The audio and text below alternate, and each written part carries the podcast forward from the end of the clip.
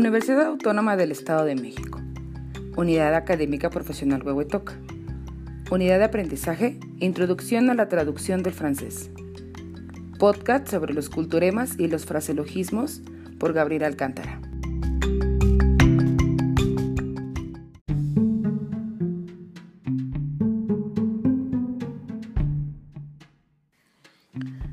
Hoy hablaremos de culturemas.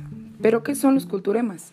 Primeramente diríamos que son nociones específico-culturales de un país o de un ámbito cultural, y muchos de ellos poseen una estructura semántica y pragmática compleja. Esto quiere decir que a primera instancia solo los integrantes de los grupos o de ciertos países pueden lograr entenderlos.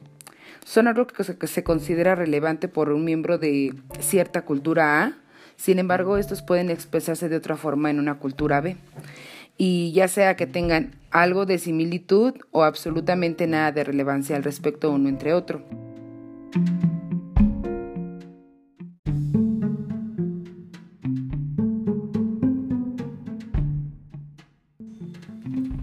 Pero ¿cuál es el origen de los culturemas? Bueno, pues estos proceden de símbolos que normalmente los habitantes aprenden y estos también los llegan a conocer a través de el conocimiento de su propia cultura. Estos pueden encontrarse ya sea en libros, revistas, folletos, textos religiosos, chistes, canciones, y por tal razón se aprenden desde la infancia. Pero ¿qué pasa cuando buscamos los términos o las palabras en los diccionarios para saber su significado? Muchas veces nos encontramos con la sorpresa de que el diccionario solamente te muestra la definición y no realmente en el contexto que tú lo estás buscando. Solamente te muestra el término, su significado, pero muy pocas veces te muestra como el contexto cultural para poder entender esa palabra. Y por eso existen ah, ciertos rasgos que, contienen estos culturamas, culturemas, perdón. Eh, el primer rasgo es que los culturemas surgen de una transferencia cultural entre dos culturas concretas, es decir, son la consecuencia de un trasvase cultural. Eh, no son, y no son posesión de una sola cultura.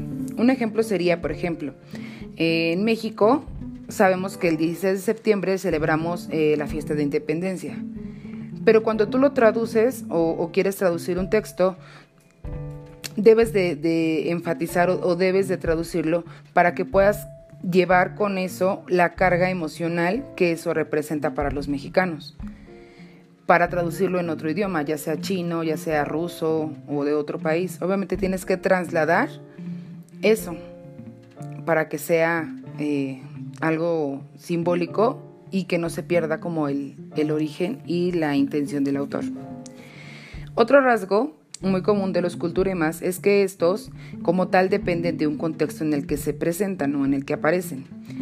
Y también dependerá mucho del traductor eh, el tipo de traducción que utilice para que esta idea no se pierda de un, de un idioma a otro.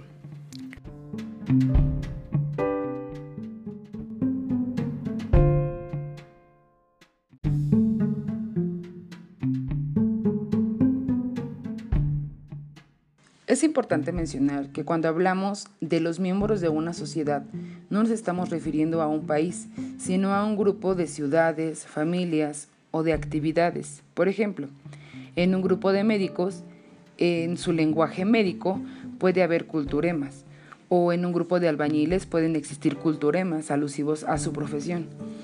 El punto es poder llevar una traducción general sin dejar de ser fiel al origen es por eso que es muy importante eh, saber qué estamos traduciendo y para quién va dirigida esa traducción.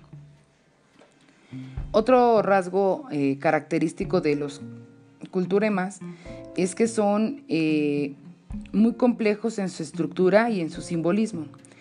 se requiere interpretar una situación real inmediata y se usan este, para acreditar o para acrecentar un razonamiento o una argumentación.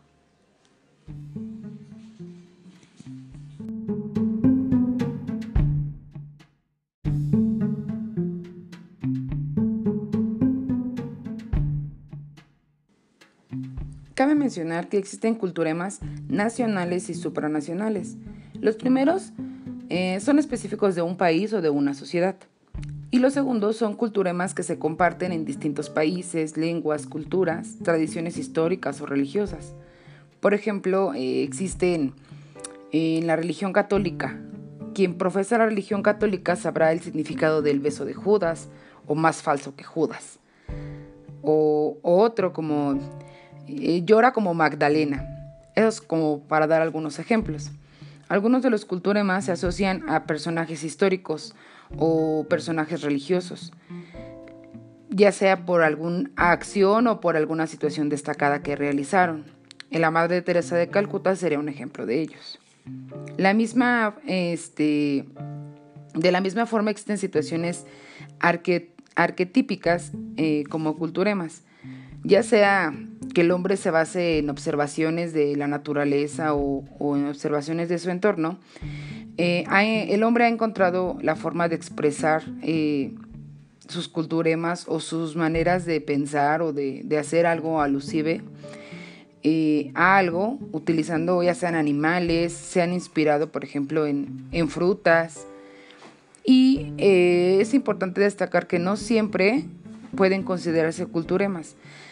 Eh, no cualquiera cosa que se te pueda venir a la cabeza puede llegar a hacerlo. Debe de ser, eh, tener alguna característica. Por ejemplo, debe ser indispensable que exista un conocimiento generalizado, alguna simbolización del mismo. Y, por ejemplo, un ejemplo de esto podría ser este, un ejemplo que es muy antiguo y que eh, la mayoría, inclusive hay chistes o hay anuncios que aluden a esto por ejemplo, San Pedro y las llaves, ¿no? Que tienes que ir eh, al cielo, cuando llegas al cielo, San Pedro es el que te abre las, las llaves, o que va a venir el diablo y te va a llevar. Esos serían como por algún ejemplo. Obviamente tiene que ser como que con el paso del tiempo la gente aprende a, a reconocerlos y tienen como una carga generalizada, este, y pues son símbolos.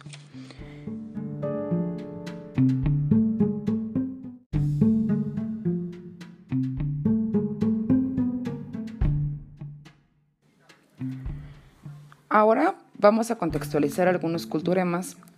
Eh, por ejemplo, eh, existe el culturema de las cerezas, el cual tiene una alusión a las mismas y a la forma en que al jalar una, pues eh, jalas una y se vienen varias como en cadena. Podríamos definirlo como un encadenamiento.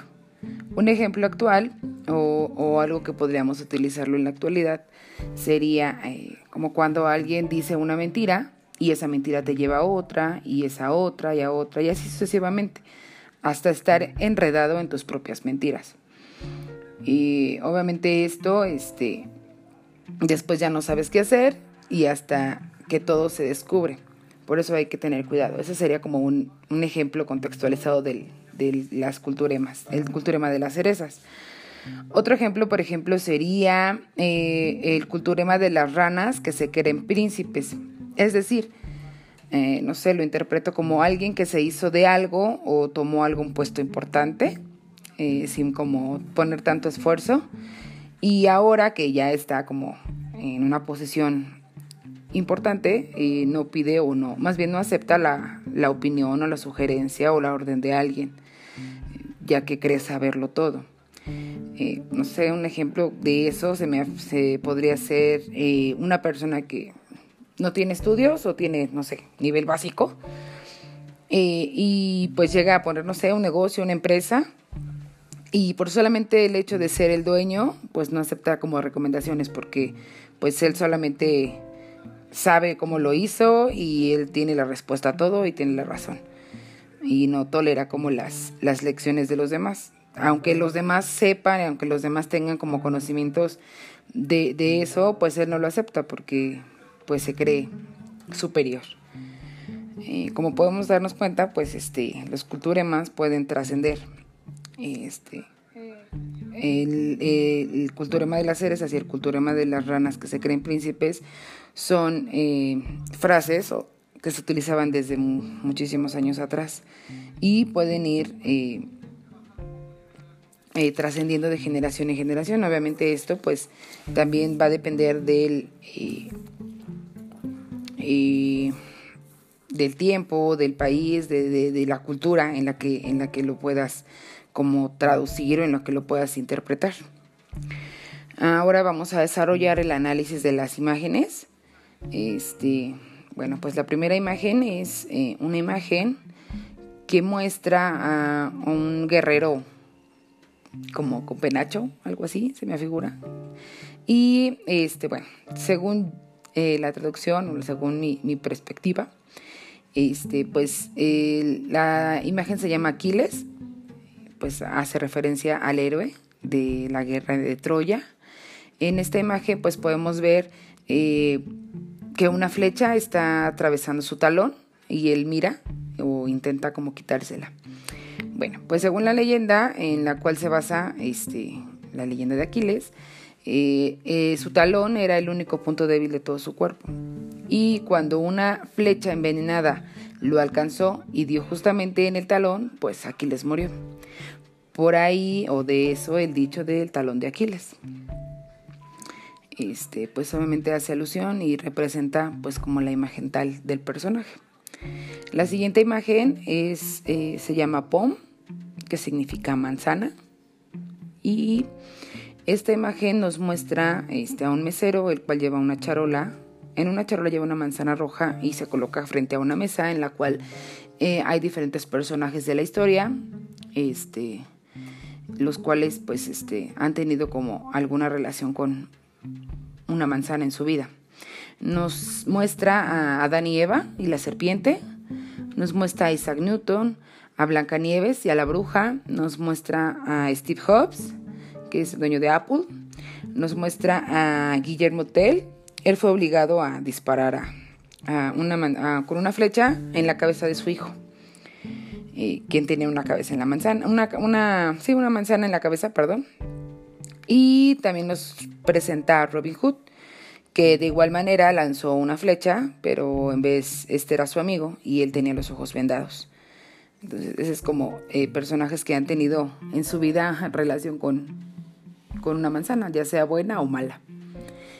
Este, bueno, pues podemos darnos cuenta que en este tipo eh, de traducción o en este tipo de imágenes tenemos que utilizar la traducción que es audiovisual y es sí o sí obligatorio sumergirte en el contexto de, pues, de la imagen. en mi opinión personal creo que los culturemas son importantes, ya que sea por la carga cultural y pues al momento de traducirlos es obligatorio indagar, es necesario investigar acerca de, ellos, del contexto en el que están, saber y conocer la cultura o pues por lo menos este algún rasgo de esta, no, si no toda, por lo menos sí una parte de, ella. Este y pues bueno, creo que es todo. Este agradezco su atención y eh, nos vemos en la próxima. Se despide Gabriel Alcántara. Hasta luego.